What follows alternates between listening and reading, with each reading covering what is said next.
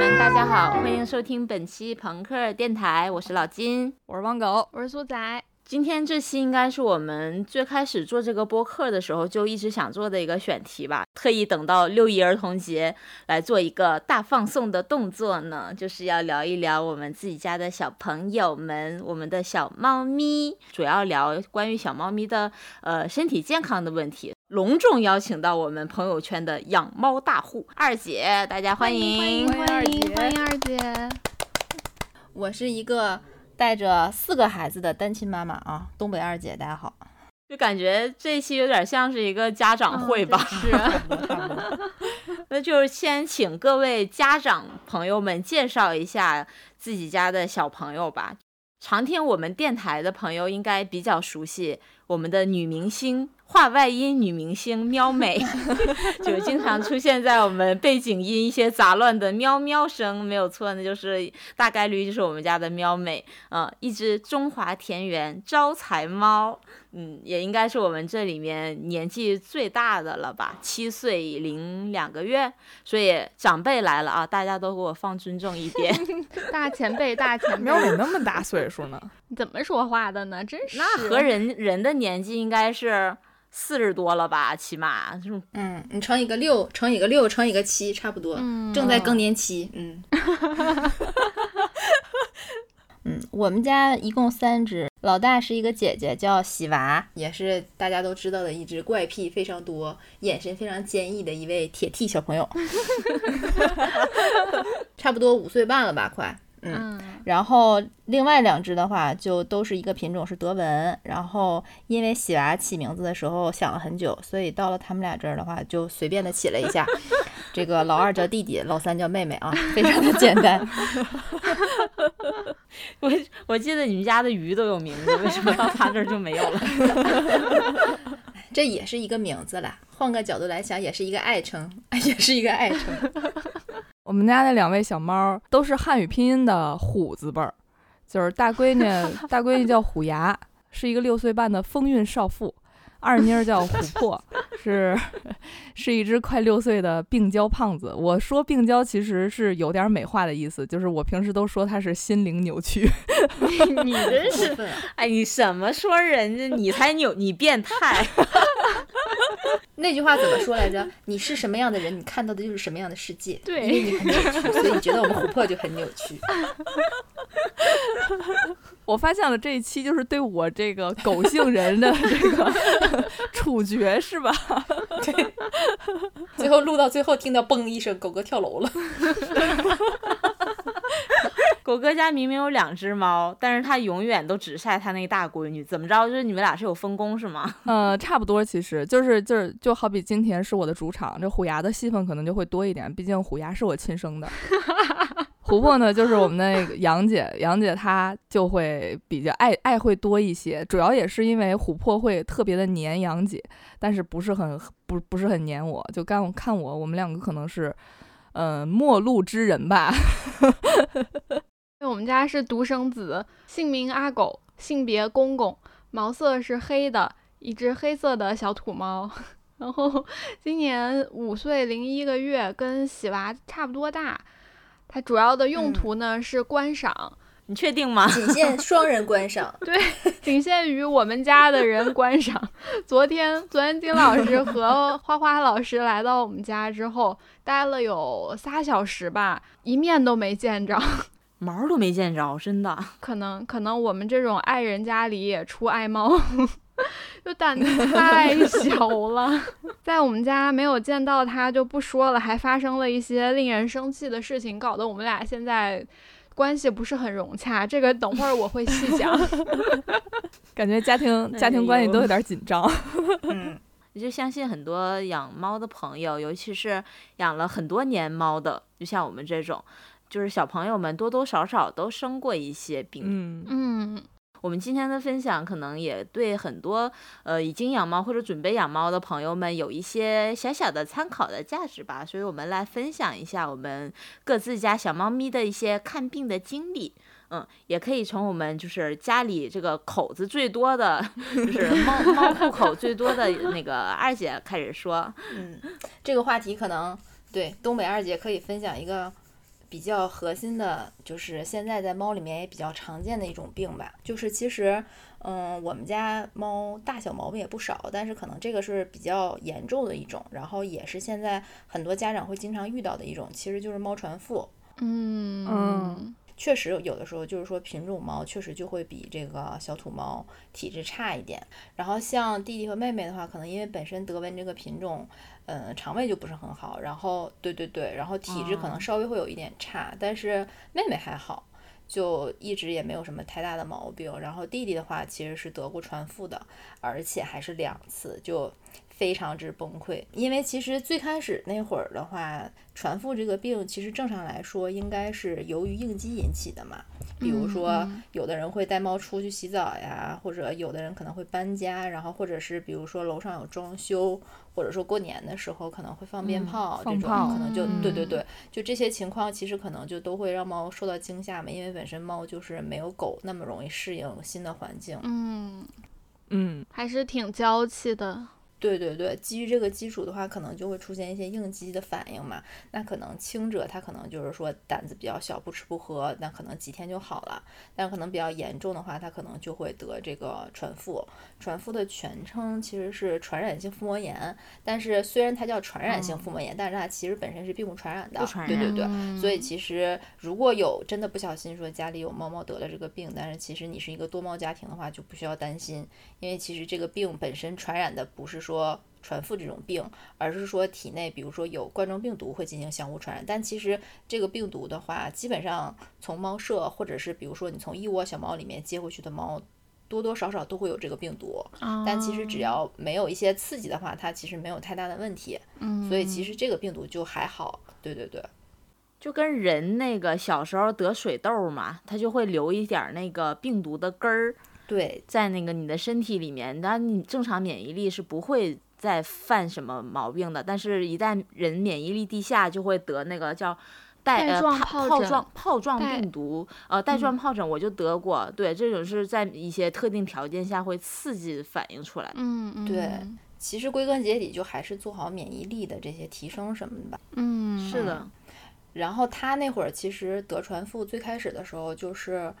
呃，有一次是因为肠胃炎，然后他就吐，然后发烧，然后那会儿去医院的时候，人家就说他那个做 B 超发现他淋巴结有一块肿大，但是当时医生就说，因为这个东西也没有引起什么其他的炎症，然后也没有大的特别夸张，就说就观察就好了，然后应该现在想一下，可能就是从那会儿开始，他就是有这个问题了。嗯，然后那时候其实就没有对这个事情就是做太多的关注，也是不想让他就怎么样嘛。然后后来过了两三个月吧，就突然开始发烧，就身上特别红。嗯，后来就因为那一次就去了医院去做了一系列的检查，就包括血常规呀、生化呀，然后 B 超等等等等。当时就最后确诊就是说是高度疑似这个病，然后就开始打针。嗯，对，然后。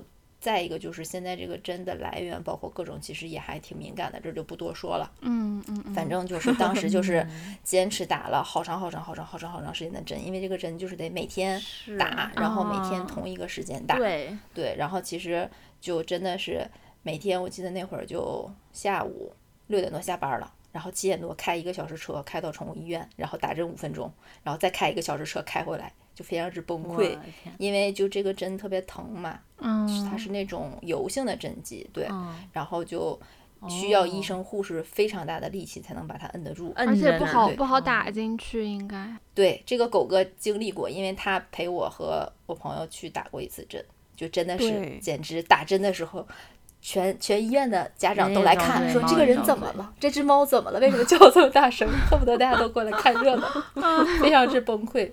我陪弟弟去打过一次针，然后弟弟的趴在那儿比较敏感，然后我就指着指着啊，我只是指着弟弟的屁股，就是他打针的那块儿，我说你看他那块儿，然后弟弟瞬间警醒，然后就看着我，特别戒备着看着我，我说我指你都不行了，什么意思你？他可太聪明了，弟弟真是 对。所以那会儿其实打了好长时间就停针了嘛，然后停了针大概停了其实很久了，差不多得有两年，嗯，就大家都以为都好了，结果就突然有一段时间，就那会儿是去年的夏天，然后就发现他突然就又状态特别不好，就是那会儿他老哈妹妹，我一直以为是他就是对妹妹不友好，我那会儿还老说他，结果后来就一直哈一直哈，我就觉得可能不是特别对，我就说那去医院看一下吧。嗯，结果去医院一看，然后医生就说说这个指标不是很好。我就说，我说，我说，但是其实已经停了两年了嘛。我说我不觉得这个还是会复发。然后当时就真的是跑遍了北京的医院，差不多那一个礼拜走了得有四五家、五六家吧，就每天都去做检查。但是其实就直到现在，我也没有搞清楚，第一是因为什么原因得传腹，因为他性格特别好，嗯，而且也没有任何让他应激的反应，所以我觉得，嗯，可能归根结底就还是要让。家里的小猫咪们就都提升一下免疫力，可能起码能够对从根源上多放一些心吧，就比较好一些。然后就是那种比较胆子小的猫，比如说那种嗯，喵妹，对，就比如说胆子小的 小的猫咪，一定要尽量减少外出，就除了像打疫苗这种必须的，就。尽量不要带出门去，对，洗澡啊，干嘛什么的。就如果要带出去的话，后面我们可以聊一聊，就是怎么尽量去减少他们的这种应激的可能性吧。嗯嗯，对。然后后来弟弟其实就又打了一次针嘛，就打第二次针的时候，我已经稀松稀松平常了。然后还给他买了一个非常酷炫的宠物小推车，每天早上推着车去打针，然后打完针再推上楼。老拉风了。对，然后推上楼，推上楼再去上班。晃悠。是不是很多人问你是不是推的狗？哎，有一次特别搞笑，都不是推着狗，是有一次他打完针以后，我怕他心情不好，对我就带他在我们小区里面遛弯嘛，就遛了两圈。然后有个人也推着一个小车过来，但是他推的是个孩子。然后他跟我他跟我擦肩而过的时候，他说几个月了。然后仔细看了一眼，说哦是个猫。当时我就非常的尴尬，我说对对对，是只猫。然后感觉他就迅速走掉了，但是感觉就非常之尴尬。方便问一下，就是弟弟这两次就是传腹的经历，一共花了多少钱？哎呀，这个是我最不愿意提的一个话题。他的身价现在已经 堪比一个爱马仕了，也堪比一个爱马仕 Birkin 还要再高一些，我感觉。天呐，就是很多家长吧，他一查出来是传腹，他就觉得没救了，就不是说花。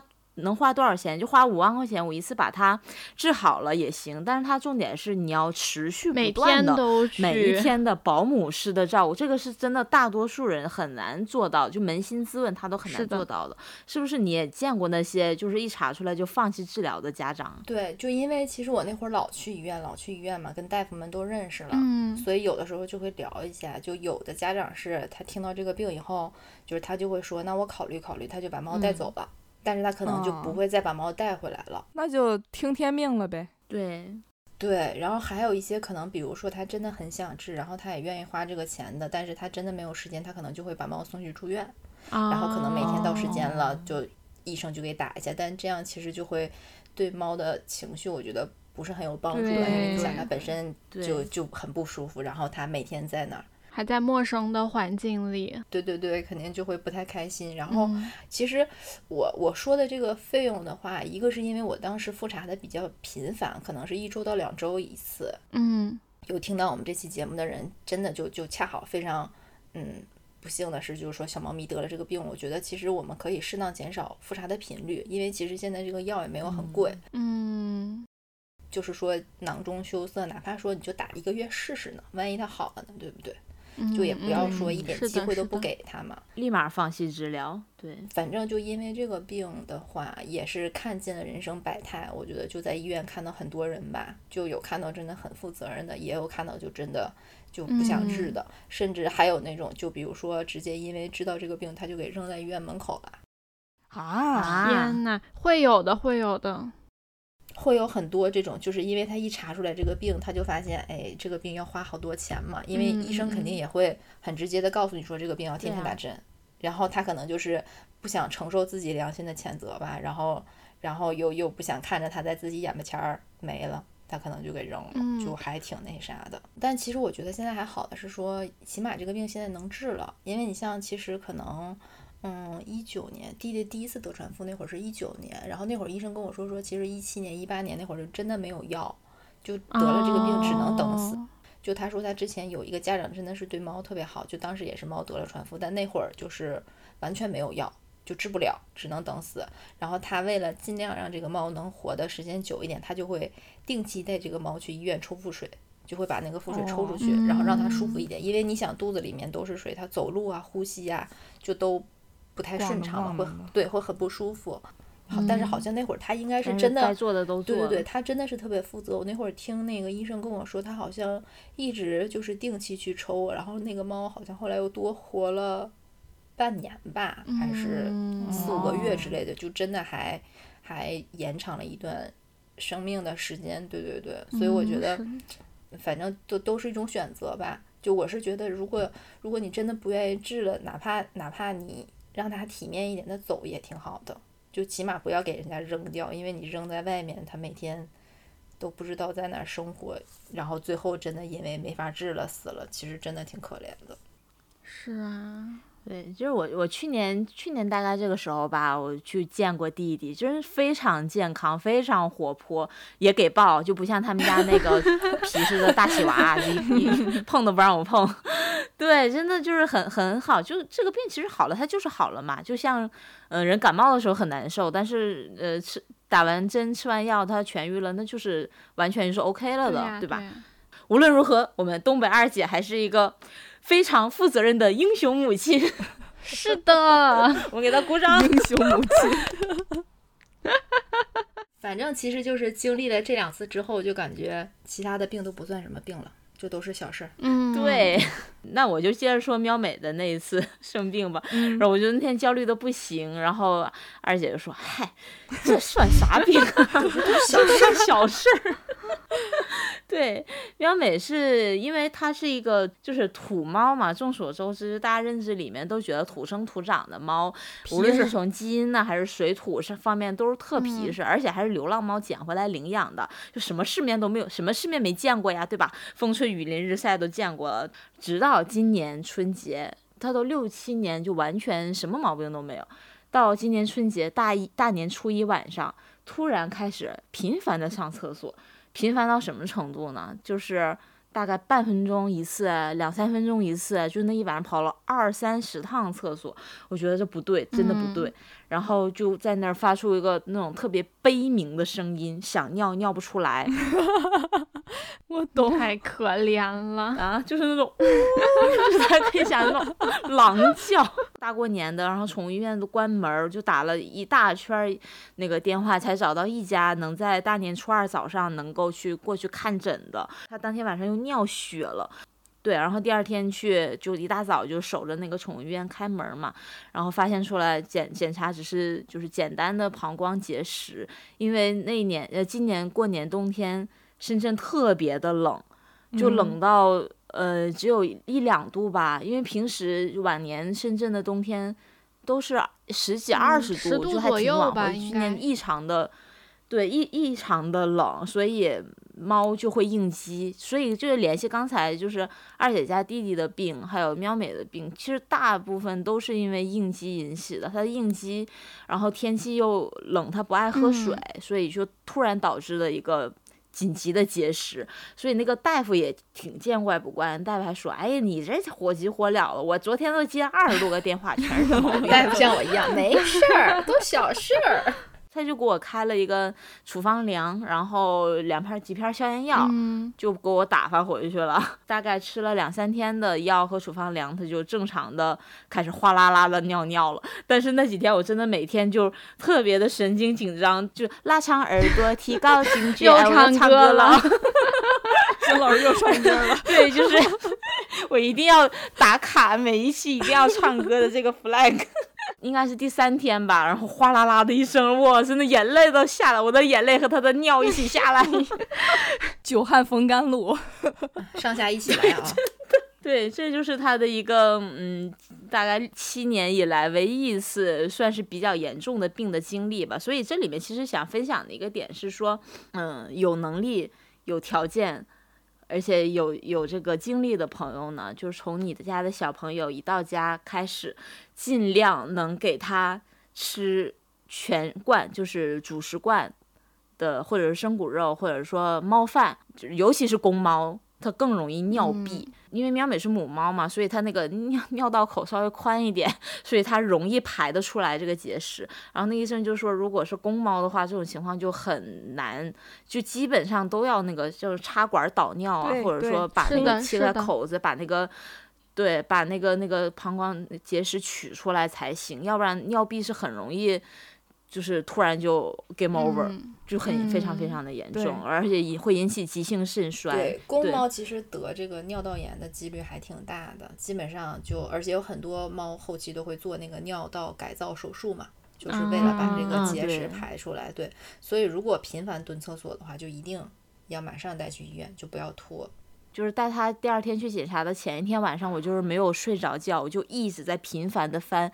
呃，豆瓣儿啊，知乎啊，小红书啊，反正任何地方所有的帖子，就关于这个猫尿不出来这件事情，发现一个现象，就是很多家长们他发现这个现象之后，他没有第一时间选择去医院，就真的在家观察了几天之后，发现确实不行了，才把送去医院。所以其实不拉屎没关系，便秘他两天三天，他拉不出来一个粑粑蛋儿都还好，但是如果真的是 他。已经你觉得一整天都没有尿尿了，不管他有没有频繁蹲厕所的动作，我觉得都要赶快去医院看一下，因为就是不尿尿这个问题还是很大的，因为急性肾衰很可怕，而且肾衰还是一个不可逆的动作，对对对，所以一定要一定要重视起来。我每天早上上班出门之前，就是铲屎是我的最开心的一个 事情，因为能看到健康的尿团，特别大、梆硬的尿团和梆硬的 屎，都觉得很幸福。拿牙试的，我每天铲屎，看见一点都不埋的屎，我真的整个人就是上头，跟你的幸福感截然不同，好吧？每天打开猫厕所，就看见一团一粒猫砂都没有的屎绝绝，就会让你整个人瞬间都不好。但是好的屎就是掷地有声呀，你管它埋不埋呢？就梆一个咚咚咚，对，咚咚。金老师说了，说就是家里有条件的话，可以从全湿粮开始，就是就是喂养嘛。但是我就想说。根据这个这个针对这个全师粮，它就会有一个问题在，就是。小猫咪刷牙，它如果吃全是粮的话，是必须要刷牙的。像阿狗去年就是得了牙周病，然后它拔了七颗牙，花了四千八，挺押韵的，双压。当时就正好是在它生日的那两天拔的，所以我还发了个朋友圈，然后很多人都很奇怪，说猫还用拔牙呀？那个人都会得这种牙齿的疾病，对吧？就比如说你，嗯。像猫猫狗狗，它们几年不刷牙，然后它又吃湿粮，有味儿了。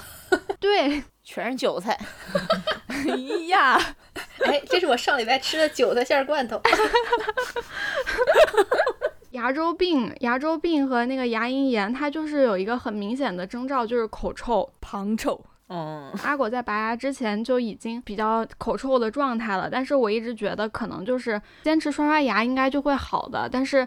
我之前是怎么发现的呢？就是在给它刷牙的时候，发现有一颗牙齿已经松动了。对我还问二姐，我说怎么回事儿？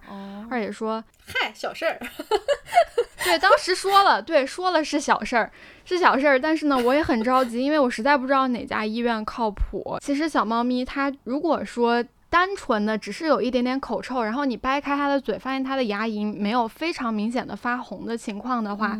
大家就给他们吃点什么鸡脖子冻干啊，或者是兔排冻干啊，对他自己磨一磨是是有有很大的几率可以磨磨下来的。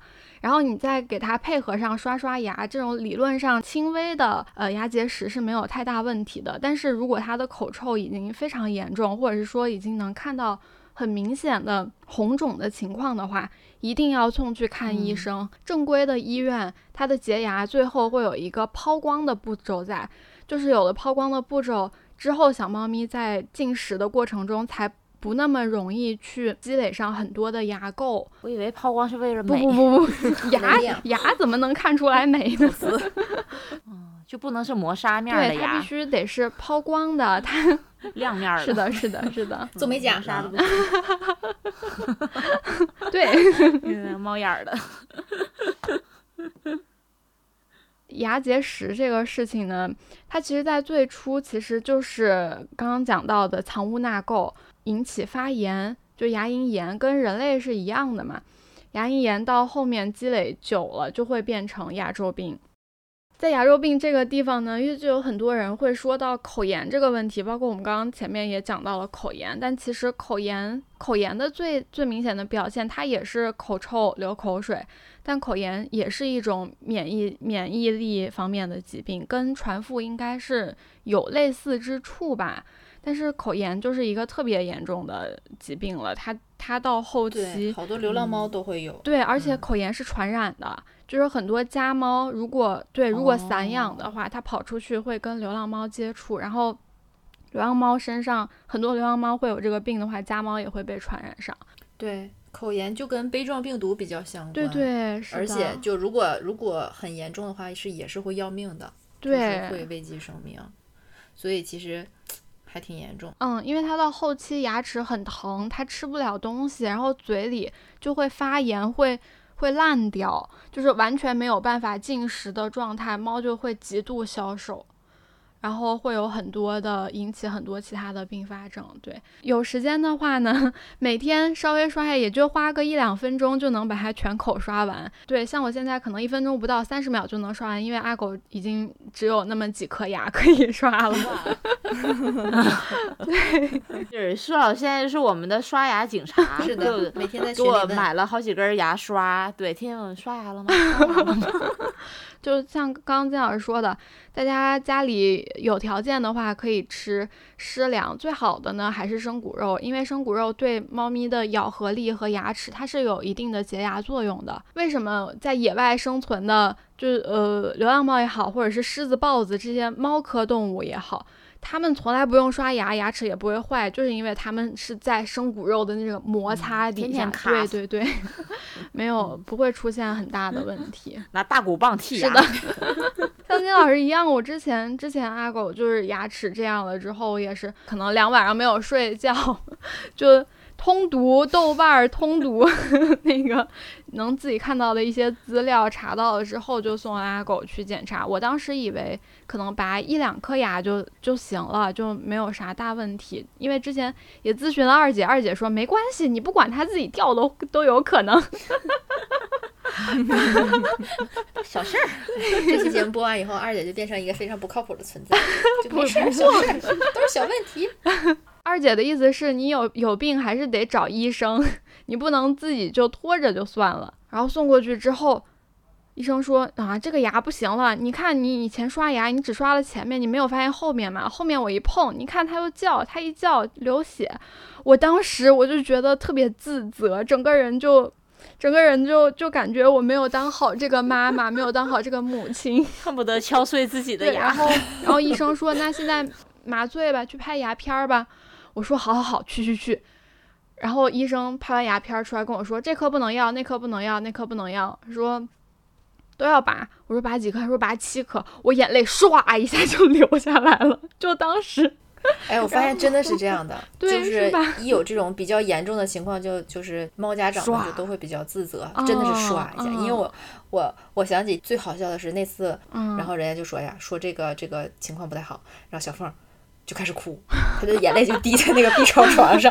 然后我当时说：“请你不要再哭了。”我说：“你冷静一下。”我说：“结果还没出来呢，你哭什么呀？”我说：“冷静冷静。”嗯。然后后来就抽血又干嘛的，然后他就一直在那儿哭。我说：“你冷静一下，好吧？”我当时还特别瞧不起他。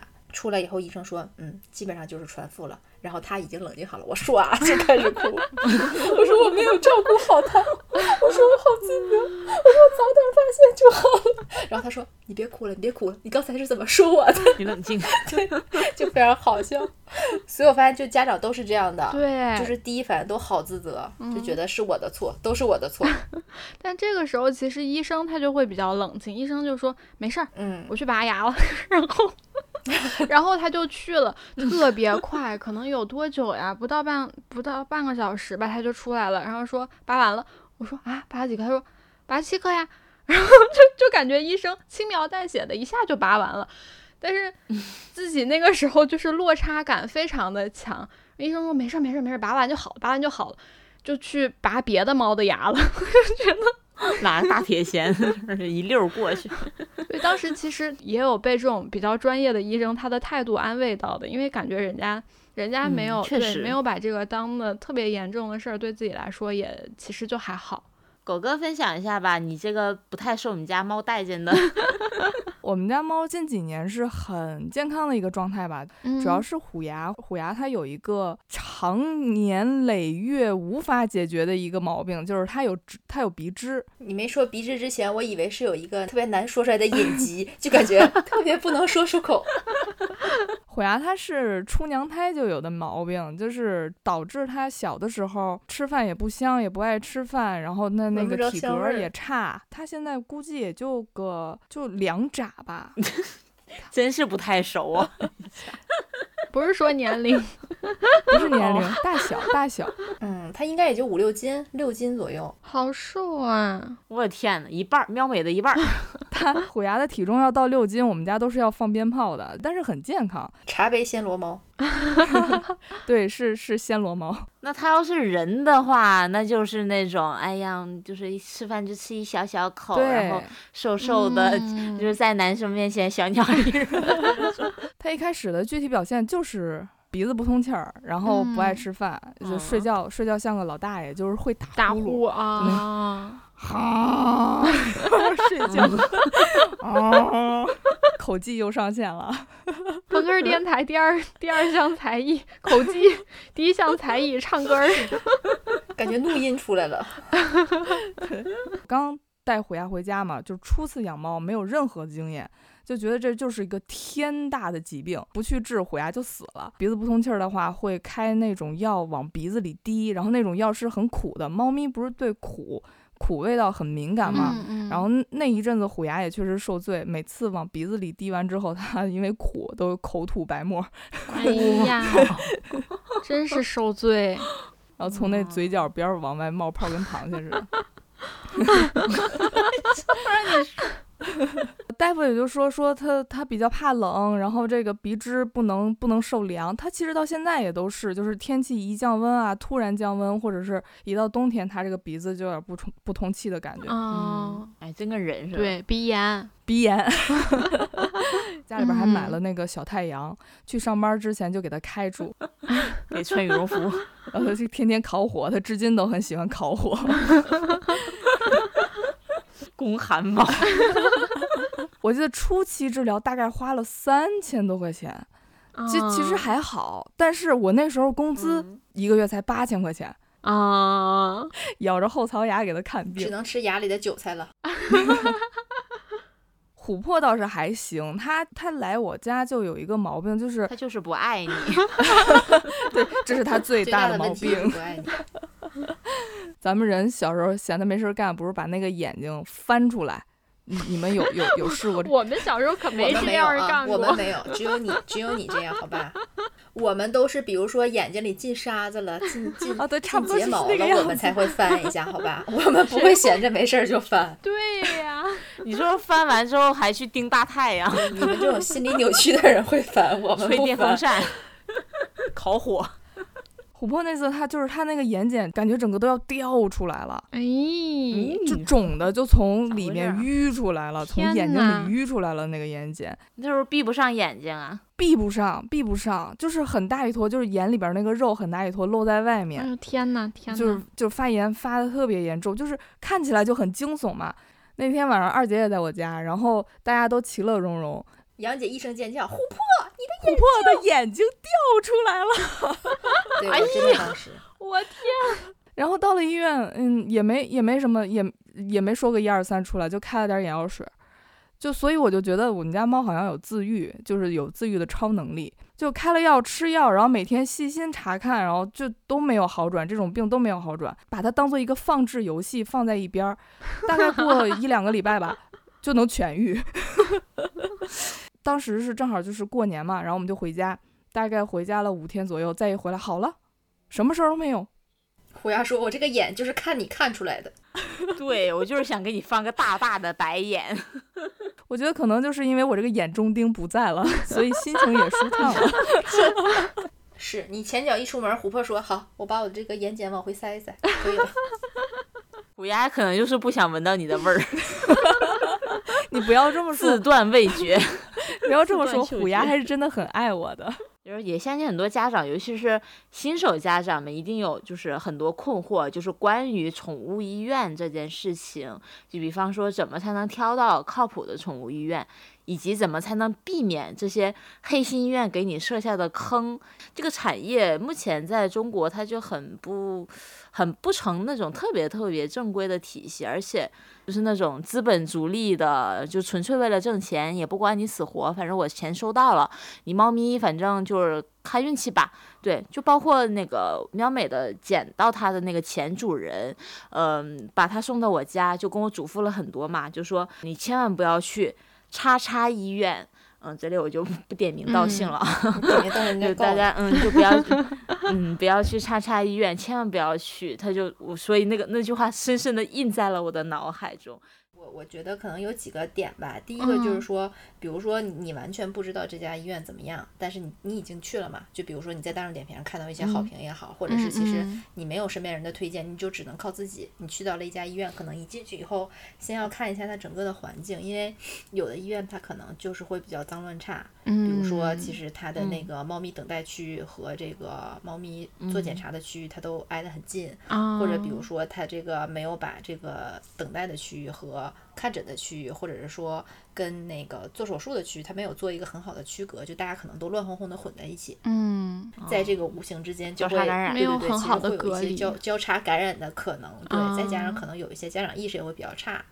他就会去看其他家的猫，就说：“哎，你们家猫真可爱，什么病什么的。”但其实你并不知道这只猫潜在的会有什么问题，所以就是为了人家的猫，也为了自己的猫，就其实，在医院里面尽量不要抱着自己的猫去。逛啊，闲谈，别搜索了，对对对，别搜索。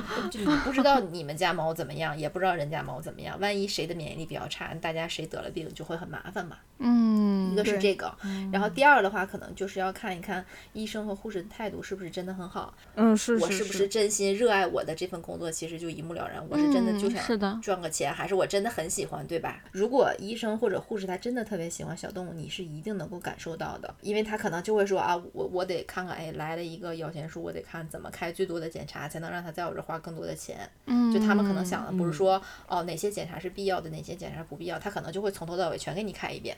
嗯，而不会说，比如说你这个猫肚子有问题，放屎，你先去抽个血吧。对，这就很有问题嘛，就肯定还是要先。本着它的第一症状去检查嘛，嗯，然后第三个我觉得可能就是你要看一下，比如说真的你这个猫涉及到要抽血做血常规生化啦，或者说要做 B 超啦，就其实你通过看这些医生的手法也能感受到他们是新上手的，或者说他们是很专业的，还是说就不太熟练。对，因为其实我之前做 B 超也去过几家医院，就可以判断出来，就可以看出来，就是就是有一些医生的区别还是挺明显的。因为我那会儿就带弟弟做那个淋巴结的位置，我去了五家医院，结果淋巴结肿大的位置说了说了三个结果。天哪！就有一个说说在呃那个肠子的地方，有一个说在就偏到大腿的地方，有一个人又说在什么地方，就反正三家医院都很笃定自己，但三家医院说的结果都不一样，就很离谱，你知道吗？因为一共去了五家嘛，就最后是看的最靠谱的那个医院，以及他们这三个就比较专业的医生综合出来得出的结果，就以那个为准了。嗯，所以其实正常来讲，做 B 超那个医生应该是会很快的就能看到这些结果。就如果说他做的特别慢，就一直在一个地方一直转来转去，转来转去，然后就反反复复，反反复复，其实就说明他的业务本身没有很熟练。嗯，有一种情况，就是上次妙美去查他的膀胱，也在那转来转去了很久。是因为那个医生指着那个 B 超说：“你看呐，这儿这么厚，都是脂肪，我真的照不到啊。”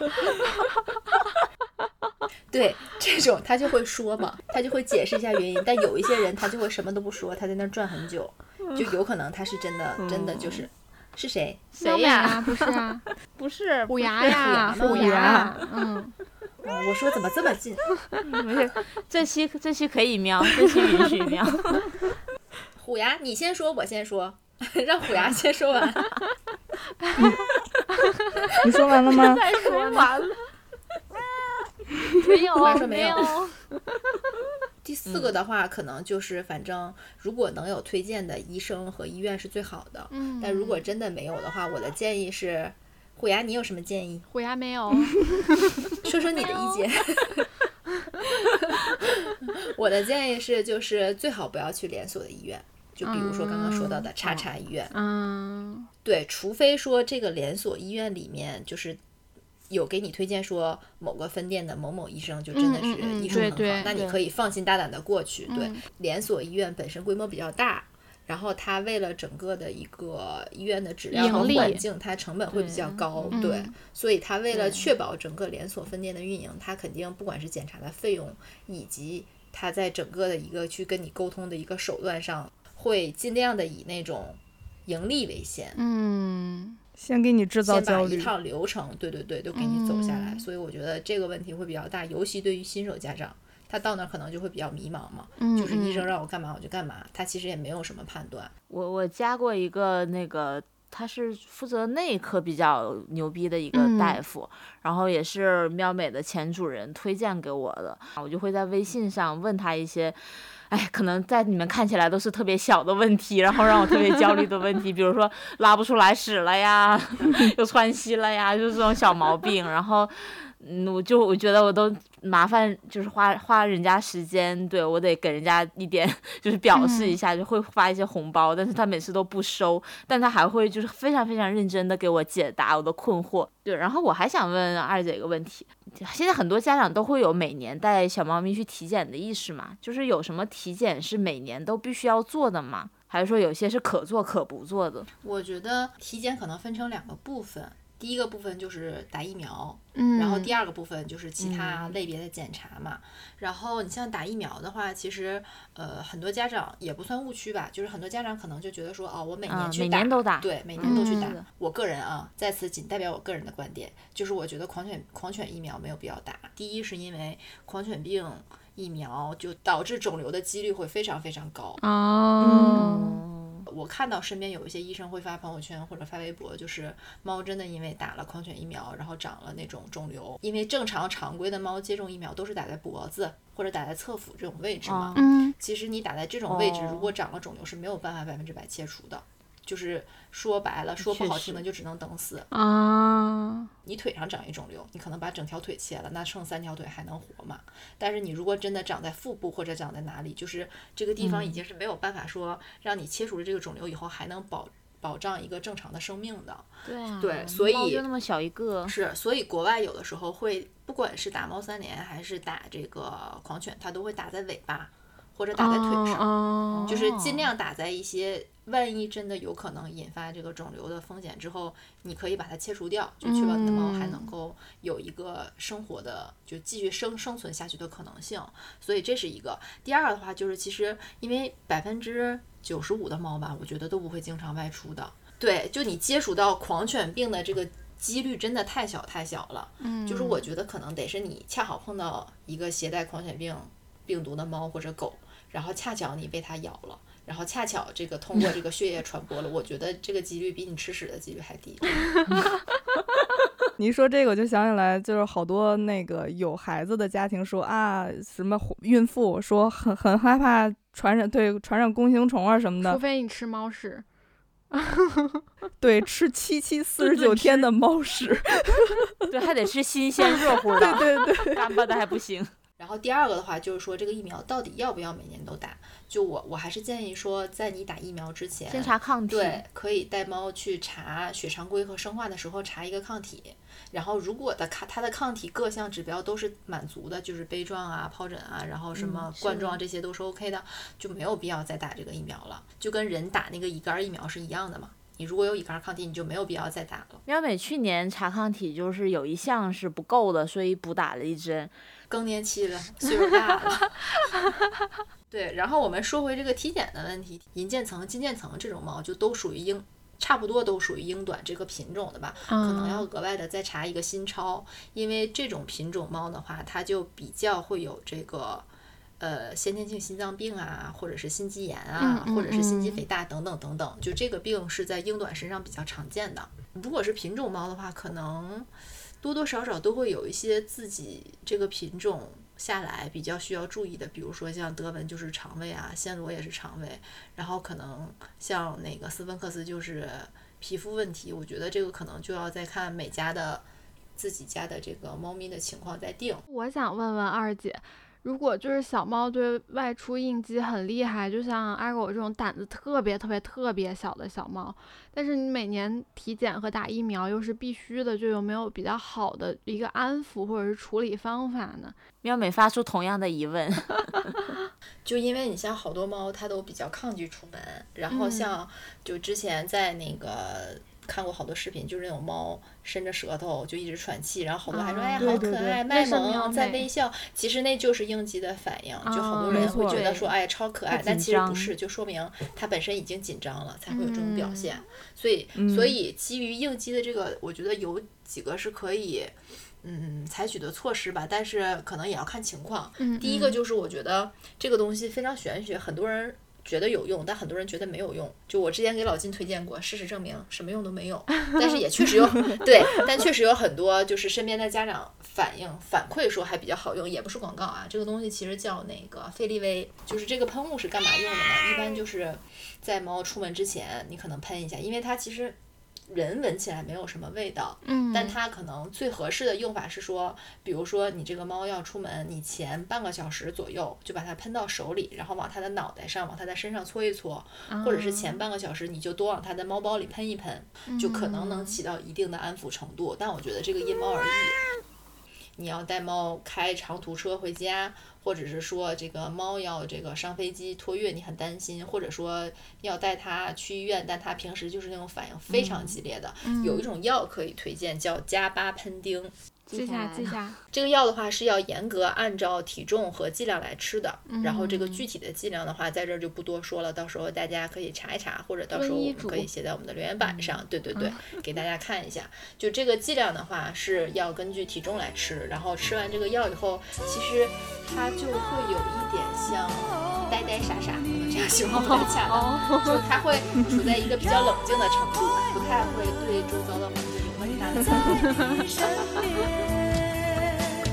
祝你平安，哦，祝你平安，你永远都幸福，是我最大。